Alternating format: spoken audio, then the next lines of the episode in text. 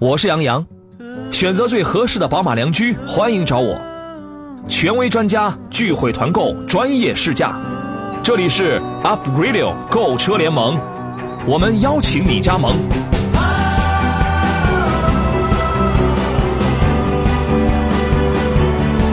FM 一零点一 Up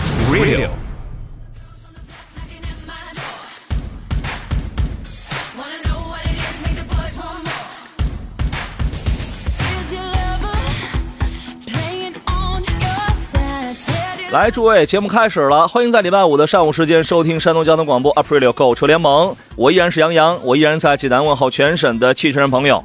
每回这礼拜五的时候呢，心情都还是不错的，对吧？预祝你周末愉快啊！最近这个电视上、网络上，刚才我新闻里我还播报了，说到处都是这高考的事情，高考的新闻。大白呢，他小侄女就问他，他说：“叔叔，当年你为什么没参加高考啊？”大白摆出了一副特别惋惜的样子，说：“哎呀，当年你爷爷啊，家里穷。”结果那个门砰的一下就打开了，这个他爸冲着他一声怒吼：“这锅我不背啊！”这档节目里呢，有些段子呀都是编的，都是现编的。但这个请注意，这个是真事儿，这是啊。今天上午的这一个小时，我们解答探讨选车买车的问题。直播间三楼电话已经开通了，方便你直抒胸臆，号码是零五三幺八二九二六零六零八二九二七零七零或八二九二八零八零三种网络互动方式照旧。您可以在新浪微博当中艾特我，山东小广杨洋侃车。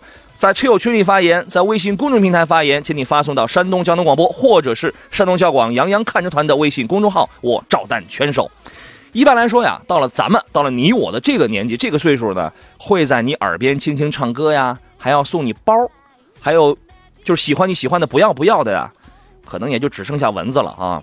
今天直播间来了一位肉多的，他可以掩护我，济南庞大奔驰的。汽车专家李江涛，刘老师，你好，刘老师，你好，大家好，今天请你掩护我，好嘞，很这个很多天不见了啊，多日不见，你又时间了，你又浮肿了，是，嗯，天热穿的少了，显得更胖了，是吧？哎呀，真好，来，你你你来喊一个 action，咱们今天咱们就开始了，action，哎呀，行，这喊的真是有气无力啊，灯光、音响、主持人、嘉宾、主持人、嘉宾，咱们全准备好啊，好嘞，这个今天早晨有人问了我一个可以思考，但有时候呢又不愿意去深究的问题。是什么呢？是年收入多少可以买奔驰、宝马这样的豪华品牌？我当时我就说说，嗨，你这也是想下了心了啊！这种问题我才不爱回答呢。哎，我转身登上我的摩拜，我就走了。这个今天咱们一看，咱们聊，咱们聊聊这个话题好不好？你觉得收入多少就可以？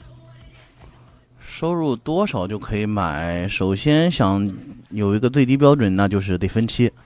对吧？啊，这是最低标准。呃，最低标准得分期买车。怎么个分法？然后现在很多分期的方式就首付百分之三十居多，百分之二十那是好的条件也可以做到啊。首付百分之三十的话，然后可能比如说买一个奔驰的车，可能或者买个宝马车，现在二十万左右都可以，都可以实实现这个梦想了啊。对啊，首付个五六万块钱，交加上购置税加上保险七八万块钱，嗯，准备个七八万块钱，然后贷个十四五万，嗯，贷个十四五万，一个月还个五六千块钱。然后听说用不了那么高，嗯，就很很便宜，反正是，嗯，一个月四五千、五六千块钱就可以了。其实你年收入在两个人两口子合起来年收入在五六万块钱，我觉得都就可以完全可以实现了。就是你像是他们家，他们三口子呀，这个当然这个生活的很和谐啊。他们这个年收入大概三百还是四百？三百、四百无所谓，三四百块钱的都行。你来，我桌子上那储蓄罐的钱你随便拿走花，我看不了这样的场景，太残忍了，这是啊。很多人会算这年收入多少才能这个入手，因为现在你买一个奔驰、宝马这样的车，说实话，它有很多的政策。我们本身这个金融它有很多的政策啊。是，哎，有的呢，这个咱们以宝马，咱们举例子啊，咱们举例子，确实像你刚才讲的，这个首付五万来块钱当然你第一年你你如果要分期的话，你第一年办完，你可能花着花着也到了十一万。嗯，哎，它有一些政策，你比如说每个月才还两千来块钱。但是你每一个自然年的时候，你需要交五万块钱。哎，有这种的。还有了呢，你是不用交这个五千来块钱，它是你每个月还四千来块钱。但是在最后一年的，你要交一个七万九左右的一个尾款。还有更合适，就每个月可能就交个交个几百块钱。哎，这太变态了，这是。对，然后一年以后或者两年以后一次性交一个大尾款，也有这种可能性，是吧？所以你照着这个来算，你看你的收入达不达标？嗯啊，当然还有人呢会担心保养费用的问题。现在保养其实先说家庭用车吧，一年可能两万公里。嗯，呃，举一个奔驰来说，奔驰、宝马差不多，奥迪也是保养一次，现在都是一万公里保养了。嗯。一万公里保养一次，一年可能最多保养两次，家庭用车最多最多保养两次，嗯。一次一千多块钱吧，嗯，然后两次可能三千块钱，嗯，就足够使了。是吧？嗯，我们有朋友说，这个辽 B 的纯羊毛说，我收入三千，哟，您这是我的年收入啊，这是，哈我的储蓄罐也有也有你一份儿行吗？你们太可怜人了，你们怎么这么可怜啊？这个，呃，咱们先说奔驰 C 啊，啊，奔驰 C 的这个保养，我我觉得这个你很有发言权，因为啊它是、其实你是看不到里边的详细条款的。星辉保养菜单它就分小保跟大保，它就是 A 保跟 B 保。对，你给我们解释一下。就 A 保和 B 保，奔驰是这样的，跟很多品牌还不太一样，很多啊品牌可能就规定了一万公里、两万公里做什么东西。嗯，然后奔驰是长久的下去，就是一次 A 保，一次 B 保。啊，B 保会比 A 保多一个什么东西呢？嗯嗯、a 保就是一个机油和机油滤芯儿，然后 B 保可能会多一个空气滤芯儿。哎不，人家 A 保我都查了，还有全车全面检查呢，啊，有有有有有哎，这是肯定，这是你不用去做 A 保去检查也是免费的，也挺虚无。缥缈的啊，也没问题啊。然后 A 保和 B 保是这样，A 保 A 保是交替进行的，这个保养是必须要做的，必须要做的，嗯交替的进行。A 保的话，你想举个 C 来举例的话，保养一次可能一千多一点儿，嗯，一一千千左右啊。对。然后到了 B 保的话，应该在一千五左右。B 保比 A 保其实都是机油、机滤、全车全面检查、内外光性，它主要多了一个空气滤。空气滤芯儿，对，啊这是这是要做的，就是长久交替进行的，可能到了一定的，比如说到了六万公里，可能会是一个大的保养，就是可能刹车油、呃变速箱油，嗯，呃包括一些空调滤芯、火花塞等等，可能都要换，是吧？呃奔驰在六万公里保养可能会偏贵一些。你们那个奔驰店里，它默认的用那个机油是美孚的五 W 杠四零的全合成，美孚的对美孚的全合成，是吧？对当然，当然，你如果愿意掏钱，你呃，你你还可以升级为什么这个这个这个这个美孚一号，甚至你还可以升级为 AMG 的高性能机油，呃 AMG 的高性能多添不到四百块。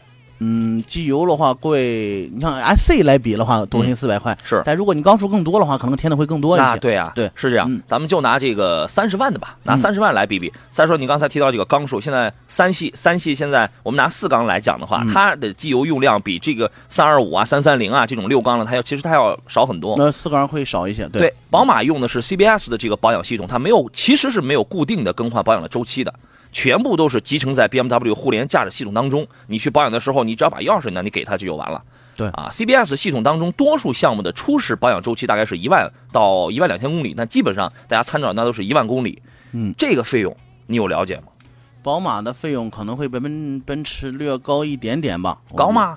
我觉得会略高一点。我接触的是要略低一点点。略低一点点，但是总体不会都都总体差不多，总体差不多。对，因为每一个项目保养的话，刚刚你说了，宝马会自动检测，现在很多品牌都是这样的。嗯，可能有的时候会检测八九千保养，有的可能到了一万一二的，也跟你平时跑的路况等等都有关系吧。对，嗯，大白，待会儿十一点十五之后给人烟台王先生回电话啊，咱别让人家等，我们要先把这个事儿要先说完。这个基本上会在九百元左右吧，它也分地方，它也分车的不一样，那各个地方是不一样的不费用。对，对，差别不大嗯，但是还是略有一点。你再说 A 四，你再来讲讲这个 A 四，A 四的使用手册是七千五百公里保养啊，一对，这是保养一回，对七八千。但是我听说绝大多数四 S 店都会让五千公里就回来啊。嗯，现在很多四 S 店都是这样的。现在奥迪的要求就是七八千，七八千保养一次。然后很多四 S 店为了更好的去给客户解释，是为了更好的车辆的保养，哎建议五千多添点机油就是了，是吧？对，这个五千公里回上。奥迪四 S 店默认的那个奥迪原装机油，就是那个那个全合成，其实它的供应商是嘉实多。嘉实多，哎，它保养一回差不多也是一千多，一千多，这个跟奔驰应该差不了太多。嗯，但是就是说在这里边，如果真要讲费用的话，宝马略低，但是它宝马跟奔驰的保养周期你可以长一点。对，奥迪如果是你按使用手册七千五啊，或你能撑到一万去保养的话，那么这个总体下来不会差太大。但是如果你是按照 4S 店要求你的，有的 4S 确实他会要求你五千公里你就回来保养啊。对，你如果严格按照这个来做的话，它的保养费用确实要高一些。呃高一些了。啊。所以说现在呢，呃，之前呢，大家一直有一个说法嘛，哎呀，说那个买得起养不起呀。其实这种有关留言的事情啊，大家还是应当具体问题具体分析嗯，啊。刚才反正账就是这么个账，您自个儿算一算啊。有你在就知足说杨你好，首先谢谢你，经过你的推荐，我已经买上了我的宝骏良驹，感觉还不错啊。有一个问题咨询一下，点评一下2016款的长安 CX 70 1.6升的舒适版怎么样？前置后驱车型啊。好了，我们要进入广告了，回来之后解答问题，我们就从这个事儿先开始聊起。好了，诸位，我们继续回到节目当中。挑车、买车、车型对比，遇到了任何问题，欢迎在十一点到十二点这为期一小时当中来找杨洋，来找每天的座上客，我们一起我们一起来进行探讨啊！直播间三路电话，三种网络互动平台，我们全线都在开通。我们先说刚才这个事儿，长安商用啊，前段时间。呃，也就是今年吧，出了 CX 七零，后来又出了这个七零 T，指的是一点五 T 的这个车型啊。这是这是长安商用家里的第一款 SUV 产品。刘老师对于这个车的分析和评价是怎么样的呢？嗯，我觉得不知道为什么就是在在商用车里边出了哈这款车这个 SUV，嗯，因为大家都觉得 SUV 挣钱嘛，是 都会有的。现在各大品牌都出，而且价位。连想都不用想，这种价位肯定是七八万到十一二万之间的区间，嗯，打的也是最火的。对，嗯，我觉得没必要掺和。我觉得这款车还不错吧，因为包括和长安自己的 CS 七五比的话，我觉得，嗯，也够他吃一伙的了。那是长安乘用车的，乘人是花开两枝儿。对，嗯，我觉得还是有待观察吧，有待观察吧。我觉得，因为和他。在一起的竞品确实太多了，嗯，刚刚说的他自己的乘用车里边，CS 七五，我觉得就会目前来说销量就会会被他强一些。CS 七五不如它大，呃，稍微小一些。对，CS 七五走的是仿极光的这个路线，CX 七零呢走的是仿揽胜的这个路线，是方方正正的这种感觉，嗯啊。然后他有问题，他说这个车是前置后驱的，传动轴后驱的话不会有问题吧？你见过有多少后驱车？这个传动轴出了问题的，当然也有。昨天我们还说了，有一个宝马的那个叉五叉六召回，其实就是因为这个传动轴方面。这个系统当中有一个环节，它出了一些问题。其实传动轴，很多人会说传动轴出问题或者什么，其实传动轴是更最稳定的一一个东西的，因为最早的时候大部分都是后驱车。对，传动的技术已经很成熟了。原来早些年我们退回二十年前，你能见到的阳光、卡罗拉。标致很多车型都是后驱车，包括长安的，是刚刚说的乘用车、商用车做的，嗯嗯，面包之类的，之前不都是后驱车嘛？就已经很成熟了，这个后驱不会有问题的。你这段话容易让人想起来，就是早些年上海人民生活很困难，都以都以大闸蟹度日。哎，对，差不多，那 是是这事儿是吧？差不多。哎呀，他说和七三零比，哪个更值得购买？他指宝骏七三零。宝骏七三零，这两个没有什么可比性，没有什么可比性，用途不一样，完全不一样。对，他说我老弟也要买车，希望您帮忙推荐一下。所以说刚才这就是上述的意见啊。刘老师推荐的是 CS 七五，呃，CS 七五可以看一下，对，你可以看啊。我们来听听烟台王先生他的提问是什么？你好，王先生。啊，你好，杨老师，你好，大家老师。你好，呃，麻烦您离话筒稍微近一点。买一台车，嗯。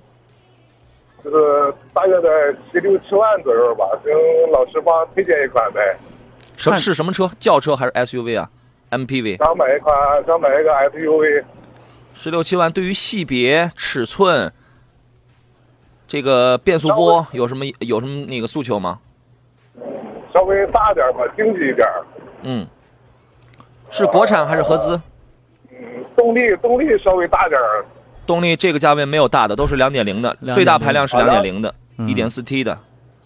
哦，一点 T 的小点，我感觉两点零的有什么价位的？有什么样的？有有有看过哪几款吗？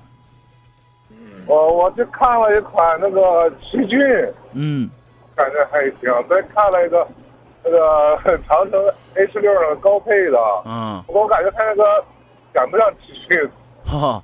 是啊，如果肯定啊，这个是说一个合资品牌，还有一个自主品牌的高配的话，我建议买个合资品牌吧。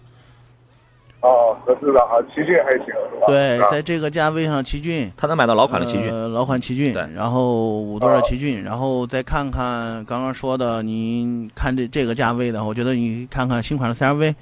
嗯，也可以看看。CRV 对，CRV 是吧？对，新款的新款的，它这个十五六啊，这个可能买不到。哦，十五六买不着，对，买不着，十五万十五六可能买不着，办完手续得将近二十了。对对，不二二十万以里都可以啊。那那也可以去看看，那也可以去看看啊。嗯，我新款的 CRV 是吧，老师？对，可以看看这两款车吧，这两款车还是比较典型的。你想买个二点零的低配。呃，然后总比你刚刚说的买个 H 六啊，买个这种车的高配要强了很多。那肯定啊，嗯，你花十万块钱买买 H 六，但你预算上到二十了，你就不可能去买这个了。对，对对，好的好的。好嘞，现在半万半万有二十万都可以啊。啊，对，半万有二十万，买个十七八万、十八九万的，半万二十万，差不多。你现在你二十万，你都可以买老款的两点五的奇骏了。哦，是吧？可以了。但是办完了可能会贵一些啊。哦哦哦哦。好的，好的，那您考虑看一看。嗯，好嘞，再见。嗯嗯。呃，行，谢谢老师，拜拜。我们群里的奔驰车主算了一个账，他说机油两桶，他是奔驰 E，两桶一千七百三十四块钱。哎呀，祝贺你啊！这个他说空滤、机滤、空调滤芯大概是一千，这一回保养他就快三千了啊！刚才大胖老师说三千就够了，难道你们家那奔驰是假的？不是，是你的奔驰，那是那是一辆假奔驰，那个你的是假的啊！对此你有什么感言吗？没有，他刚刚做的是空气、空调、滤芯加起来都加完了，这是必保啊！呃，必保。然后他刚刚说正常就一个空气滤芯，他刚刚说了空调、滤芯等等都加完了话，可能两千多块钱吧。嗯嗯，没有，人家算是快三千了，快三千了啊！这不加上空调、滤芯的吗？对啊，啊，再就是他液用的比保养费用本来就比 C 就贵啊。嗯。对对对对，刚才我们说的是 C，哎哎，是这么个理儿啊。柯买聊说听听到杨金宝跟刘泽世再次合体说相声，我乐了，忍不住把车停到高速路的服务区来掺和一下啊。好吧，行，记得去买个雪糕吃。对我没想吃。哎，虽然服务服务区的雪糕卖的挺贵，五块钱一根吧。这个这个，你你我我我真知道，我前几天回家刚买了，是吧？五五块钱一根，哎呀，五块钱一根，随便挑，都是五块钱的。但是努努力，我们也是吃得起的。这是吃鱼只是鱼嘴说，我月收入不到两万。啊，也就三千，我月收入不到两个亿，嗯，两百。这个石宇真木说，今天的话题是在说我吗？格格巫说，刘老师的口头禅是，我觉得，我觉得，啊，他很了解你啊，啊，是啊，他是非常了解你的嘛，是的。来，诸位遇到了问题可以跟我们来进行探讨。人我行说，两位老师辛苦了，外面三十二度。我们不辛苦，因为我们直播间可能也可能也是三十度左右，我们三十五度。啊，两位给我们讲讲这个 BG 四零啊，北汽的 BG 四零，他问的不是 BG 四零 L，BG 四零还在用两点四升的那个排量，这个车油耗很大。嗯，四零 L 呢，它换成了两点零 T 了嘛，有点小小的越野要求，这个车越不了野的，你得改装，怎么选？其实我也不买，我就问问。那我也不说，你就听听，那你就哼哼啊。嗯。勾四零七挺好的，但是我觉得买买个这个纯粹越野的话还是不太行。怎么呢？嗯，买个低配的车玩玩，我觉得还行。哎，低配的带那个后罩子吗？都得加个，都都都得加吧？都带吧？都带啊？都带吧？应该是。哦，好像都带吧？平时都见都拆下来了吧？嗯，啊，应该都带。嗯，我觉得买个低配的就行。我前一段时间有个客户来了，也是买个十八万多的 BO 四零，嗯，我记得最高配的了吧？然后呢？然后来了以后让让要要，然后越不了野，越评估。我说咋了？这是？哎，和我想的不太一样。我觉得哪不一样？开着挺硬朗，开着性能得冷，不错才行的。嗯嗯，确实开起来还是偏硬朗，但是还是说通过性啊各方面，嗯，越野性啊没有想的那么强，而且配置也不会太高。嗯，所以说当时如果真是开着洋晃的玩的话，买个低配的就行，可能十二三万买个开着玩还行。对，这个其实就是一个北汽版的牧马人，对吧？但是要差一些。呃，但是为什么呢？我觉得它本身它就是花你花十多万来满足了自己一个这种像 Jeep 一样这样的梦想，但是它它一个关键致命点，它没有后桥差速锁，没有。对吧？所以说你想去玩的话，这个车这个这个锁的成本大概是三千来块钱吧，反正三五千块钱。你如果真想去越野的话，你得加装这个东西。店里边我不知道现在能不能加，那你就出来改。你有了这个东西之后，你才能真的是玩越野，玩一点这个脱困啊！不然你要你要在铺装道路上跑的话，反正凑合着跑，倒倒倒是也能行。两点四升的 B J 四零油耗确实很大，确实很大。之前有朋友这个反映，它能开到十七、十八升油。啊，那那你说这个高不高，对吧？高了，是。飞扬说：“杨洋直播间开空调了吗？没有。”来，请刘老师来给来给描述一下我们直播间现在的这个状态。我刚刚说了嘛，外边温度可能三十二三度，这里可能三十五度左右吧。哎，不过还好有个风扇吹着，还好点是吧？我们这个风扇也是二十年前的，是我们太太节约这个啊。青山绿水间说，B G 四零的四驱系统轮间限滑还是太弱了，真要看好买个低配，买个样子就行了。所以你你这个东西你是要加装的，你得加装啊。来看一下其他朋友的买车问题，各位遇到的问题可以通过电话三路电话或者是其他三种网络互动方式，我们照单全收啊。星海的问题，请问傲虎这个车怎么样？Outback 家用选哪一款是比较合适的？后期保养费用怎么样？贼拉贵啊！接近的车型有没有别的推荐的？在这个价位的，其实傲虎还不错。其实我挺喜欢傲虎的。嗯嗯，像斯巴鲁的车，而且包括森林人，其实很多人说森林人可能买个二点五的也都快三十了，刚好也是傲虎的价格嘛。对，然后傲虎差不多也三十，但是傲虎的实用性要强。但是傲虎有一点你会发现，嗯，我接触了，因为接触了傲虎的二手车可能比较多。嗯，傲虎会好在哪儿？你像傲虎，当真正你像现在一一年、一二年的傲虎，你会发现它用了。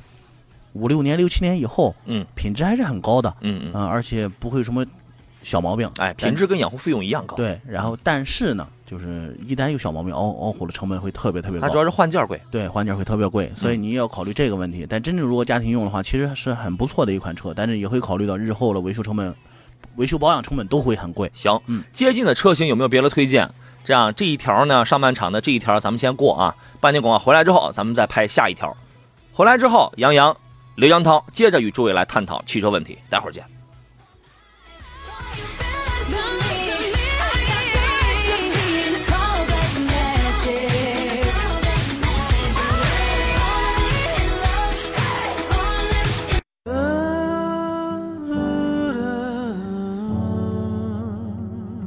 我是杨洋，选择最合适的宝马良驹，欢迎找我。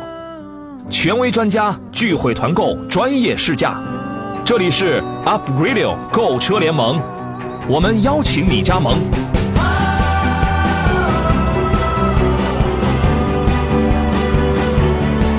FM 一零一点一 Up Radio。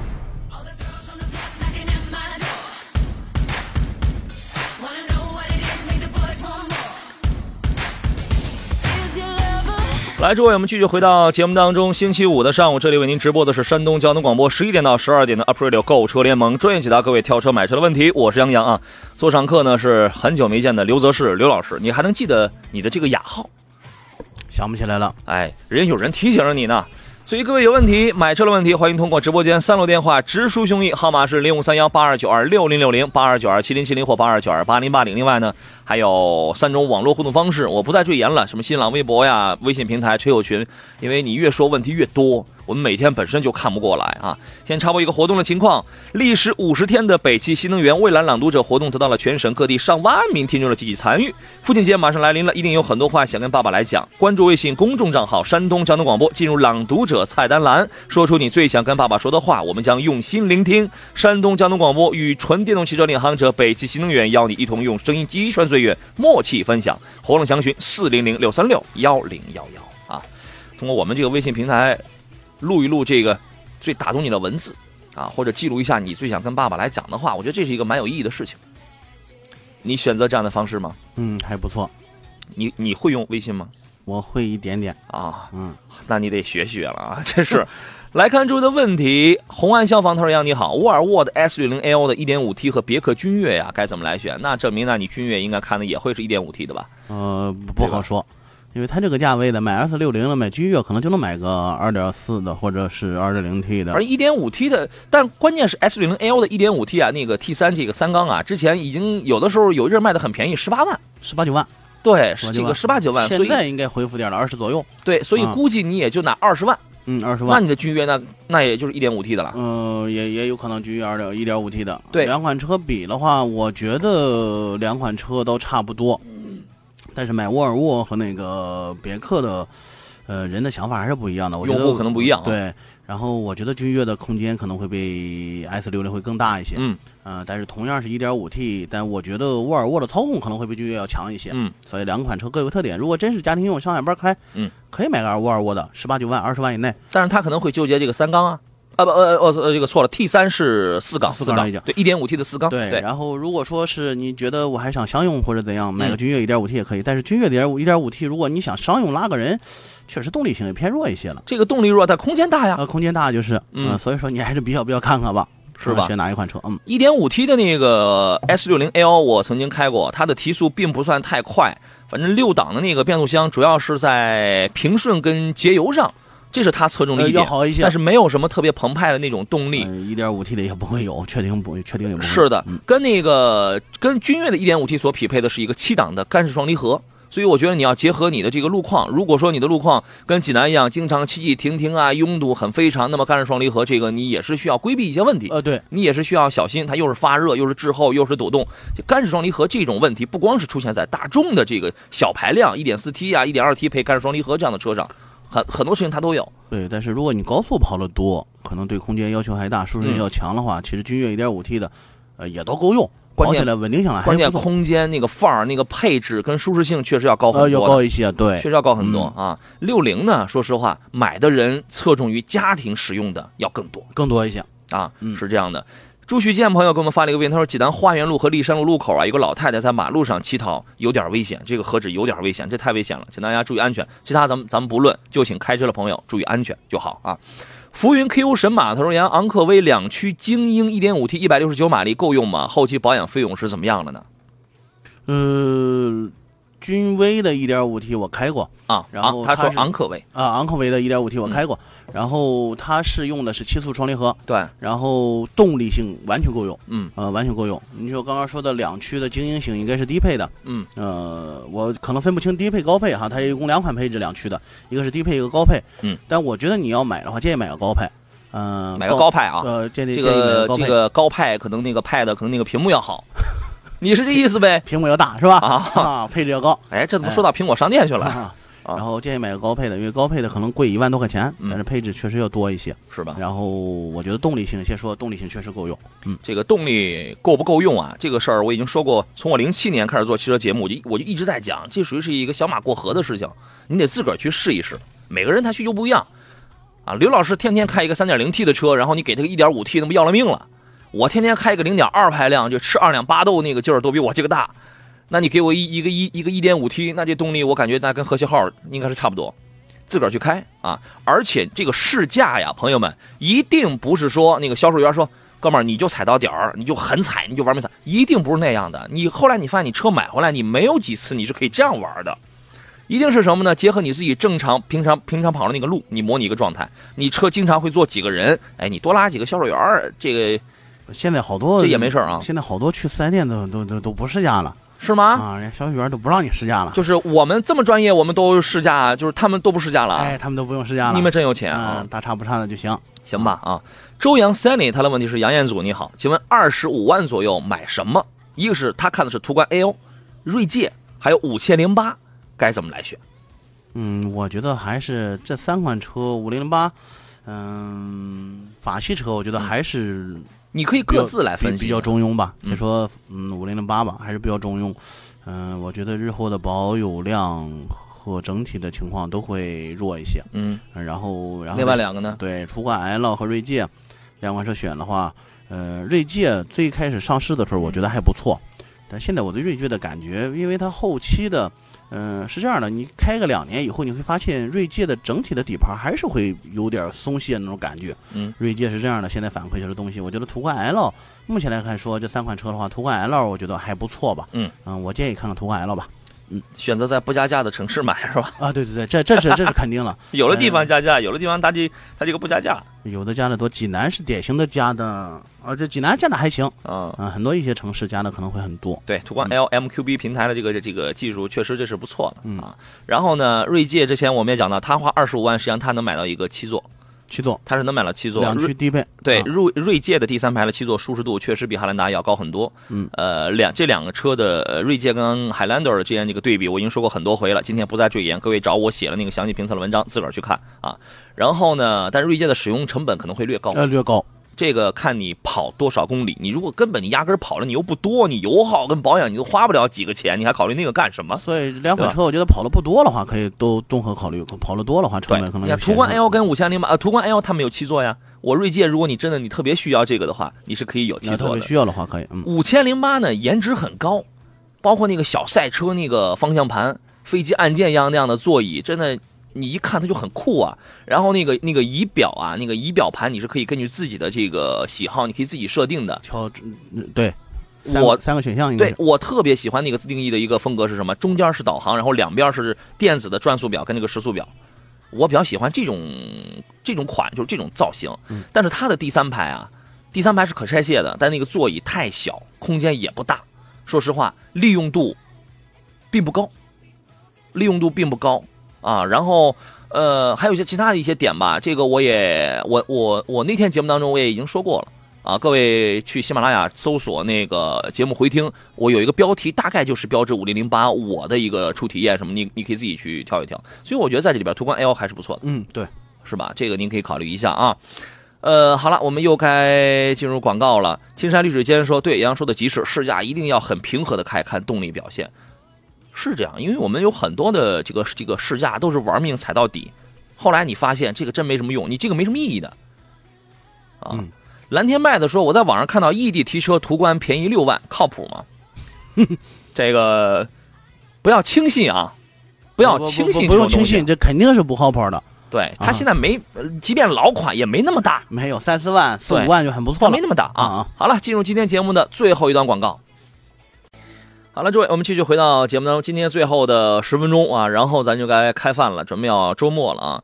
呃，这十分钟里主要来看大家挑车买车的问题，然后插着空咱们来说说最近的另外的几款新车型。蓝天麦子他刚才说那个异地途观啊，即便老款途观现在也也便宜不到六万，所以你这个你你你就不要相信了啊。呃，没准把你给带沟里边去，嗯，或者有很很多的附加条件，这都是有可能的有可能他写的这优惠六万，可能是二点零 T 的最顶配啊。啊，优惠六万，那有几个意思啊而且而且去了以后还给你附加很多条件，有可能，有可能。嗯，然后他问落地十七万越越野车啊，家庭使用推荐一下什么比较合适？谢谢杨洋了，您客气了。落地十七万，那就价格在十四五万，呃，十五六反正十五六万万啊。这个价位的韩系车可能会居多一些。对，R X 三五智跑之类的可能会多一些，新途胜可能买个低配的嗯也差不多。嗯啊，反正韩系车要多一些，然后这再就是一些自主品牌。嗯嗯、买个合资品牌的话，像日系车、嗯美系车这种可能都买不着，可能嗯都得裸车可能十六七万，办完了可能十八九万吧。嗯嗯，啊，然后有些自主品牌，刚刚说的像 H 长安、CS 九五那样的 CS 九五，对或者是 GS 八 H 六高配的，或啊者怎样？啊，对，是嗯你一说高配，正好我还想起一个问题来着，这是谁问的啊？我看一下啊，丛明华问的。丛明华，我记得他问了好多车了，你你还没挑好想买什么？他说：“杨仔，我问一下，二零一七款的 H 六两点零 T，你越你越看越离谱了。我跟你讲，和现代途胜的一点六 T 哪个要好一点？现代途胜现在说有优惠，捡个便宜，它当然得优惠，它不优惠它没法卖。途胜现在不光现在有优惠，很早以前我对啊我三个月以前就有优惠了对啊，啊。然后我觉得两款车看看途胜吧，我记得你你最早看的是什么车来着？反正我印象里边挺靠谱的，你知道吧？看看 CRV，看看什么之类的，是吧？啊啊，这个一点六 T 的途胜，我觉得他有可能也会担心那个双离合的事情。嗯，目前来说，途胜上市得有两年了吧？嗯啊，一年多啊，我觉得还还还是挺稳定的是吧？啊，还是挺稳定的。行，可以考虑，因为这个在精细程度、在品质感上，其实做的还是不错的。呃，比比 H 六还是要强一些。嗯嗯德云的笑说：“请问奥德赛和锐界的七座怎么选？”耶，耶，这个问题关公战秦琼啊！你买这两款车是买七座吗？买七座的话，我建议呃拉个人使的话，我觉啊得就是呃对七座有要求的话，我觉得看看奥德赛吧。对看看奥德赛吧。如果真是和你后面它可能利用率也也也也没那么高吧。七座用的，还毕竟我原来啊、我原来做节目，我一直我就建议呀、你真的就那么需要中国人真的就那么需要七座吗？后来呢，我也说了另外一个另外一个观点，你花一样的钱啊，聊聊胜于无，你先买了先站着，你万一以后能能用得着。但是我真的坚决不同意把小朋友坐在第三排，呃那我也不建议。对吧？这两个车实际上它的使用用途啊，跟它的这个活动范围真的真的不一样。嗯，类型完全是不一样的类型。嗯，要你的话呢，我他家里现在。有六个孩子呃让让我选的话，其实我也会选锐界，啊，就是这种类型的车，平时还能开开。我觉得买个奥德赛，嗯。纯粹就是刚刚咱俩还说呢，想买个奥德赛，买个爱迪生之类的。他家呀有六个孩子，每天早上送孩子上学，人家都以为幼儿园开学了，你知道吗？啊，不能再生了，再生了就没有车搭了了，八座的车不多 嗯，可以买动车票，你知道吗？是吧？啊你会买奥德赛或者艾力绅的原因，就是因为这个家里头人太多了。啊，我我可能会好，如果人多的话，可能会啊选那个买个艾力绅之类的开着。嗯，但如果真是说平时还用的话，什么肯定是选择锐界了，毫无疑问了。对，刚才我们俩呃那个我们俩在聊，因为他家两个宝宝年龄都都都那个不大，啊，不大啊，哎，大的也就才三十来岁，这个嗯反正年龄年龄差是挺大的，小的这才两个月。哎，对，哎，他家这两个宝宝都是很有特点啊。啊，我还在说，我说你应该买那个夏朗啊，因为这样的座椅是二加三加二的这个组这个组合，然后在第二排两个孩子，然后全全坐在一块儿，哎，哎，来一个大人给看着，你这个他多合适你还好点儿。你弄一奥德赛、艾力绅这样的车，你这怎么坐呀？这是两个孩子坐后第二排，还家长坐哪儿呢？啊坐第三排。家长全上后头身，你知道吗？哎呀，俩孩子这个坐车坐累了，就可以在第二排打扑克了。我跟你讲，啊真是，啊哎呀，讲舒适性，你要真讲七座这种舒适性的话，奥德赛远胜于锐界，要舒适性要强，毫无疑问啊。嗯但锐界的功能性，要更强一些。功能性它还确实它要更高，嗯活动领域可能也更大，对对吧？石宇征说：“同志们的问题似曾相识啊，是我们一年到头我们就干这个。我跟 我跟你讲啊，来看一个很长的一个问题，有朋友在杨康人团平台上啊，先看一个短的，就是左岸说的，1.5T 的探界者动力够用吗？啊，1.5T 的这个 Equinox 必须要上 2.0T 吗？这个车怎么样啊？通用第一次用了 9AT，就是用在了 Equinox 上。嗯，所以说动力强不强，刚刚说到了昂科威，嗯、这俩开起来应该会没什么太大的区别，就是变速箱可能不一样。您自个儿去开开试试，我开开试试吧。我觉得有的人可能觉得够用，我觉得开着比想象中要强一点，是吗？比想象中要强一点对。一点五 T 呢配一个六 AT 啊，我觉得正常的情况下蛮应该能够用嗯啊，正常情况下应该应应该能够用，因为什么呢？我我们拿那个之前我也说过这话，拿十万元左右的这个一点五 T 的车啊来讲的话，绝大多数百分之九十五基本上它都在一百五十几匹。啊，然后呢，你会发现，哎，在路上大家开一点五 T 的什么，呃，这个车那个车也都能跑，都能够用，啊，但是这个现在像以探界者这样的车呢，在调教的时候，账面数字它能输出到一百八十匹。当然，我也说过了，账面数字跟这个轮上功率这是两码事儿。开起来感觉会不太一样。对，这是两码事儿。理论上来讲，这个车应该能够用，但我到现在我还没开过这个，我还没开过这个 Equinox 两点零 T 开始配上了这个通用第一次用的 9AT，九 AT 是吧？到底这个这个九 AT 它比那个揽胜极光呀等等这样的 9AT 呀是聪明呢，是逻辑更聪明呢，还是一样呢？我觉得这个留在留在我们一块儿，咱们去开一开，去这个试一试，啊，动力行不行？您自个儿去开一开啊。然后有一个很长的一个问题啊，我看能不能念完呢？这个，哎呀，太长了。海峰说：“Jeep 自由侠2016技能版与日产逍客中配哪个能好一些？维修保养及后期二手车保值哪个更好？啊，这个就是属于是刘老师头上的狮子，明摆着的事儿。嗯，你找找那个狮子，哪个保二手车保值、维修保养哪个更好啊？差不多吧。啊，差大了，自由侠跟逍客呀，啊，自由侠贵，哪儿啊？它维修保养贵，啊维修保养保值还低，保值还低，单车复古啊。车复古。但是逍客的话，两个车空间，我觉得逍客啊，两个车空间也差不多，嗯都都不大，反正是，嗯，逍客能好点儿，逍客不略好，好不到哪去。嗯，逍客的第二排空间也也够受的，头部空间有些。级别摆在那儿嘛。嗯嗯嗯。然后呢，你还想说点什么？两款车比的话，我觉得论经济性的话，肯定逍客要强一些，嗯逍客要强一些。但是论比如说你更喜欢那种范儿，嗯，而且自由侠要好一些。经济保养保值，嗯对吧？啊，德一德笑说：“谢谢杨洋，奥德赛呢，我主要看好第二排两个座的这个舒适性。对啊，这个是毫无疑问的。呃，就第二排舒适性会特别强。对，嗯哦，那个刘老师什么时候那个添了爱丽绅的时候，记得拉着我去吃烤腰子啊！行，兜一圈是吧？在车上直接第二排上直接烤上了就。我这是来这这是来自然了，这是这还这还烤上了。海峰有一个很长的问题，这两天看了 Jeep 自由侠2016款的 1.4T 自动技能版和技能版加，想问一下性能如何，后期保值怎么样？保值刚才讲了，威海地区技能版车价现在谈到了14.15万，包含了五千元的维保储值卡和购两百元赠送一千五百元的车评礼包。但是威海地区车价相对其他城市价高，从网上看，在青岛的 Jeep 四 R 四 R 四店询价，你别你别骂人家啊。说青岛网这个车网上的报价是十三万八千八，威海这边想出十三点八万，让他们把织物座椅换成皮质座椅，但是他们不接受，而且听说如果这样的话还有加价。